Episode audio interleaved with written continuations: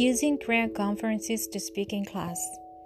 In Uruguay, we are encouraged to use Schoology and the Crea platform to work with our students in class.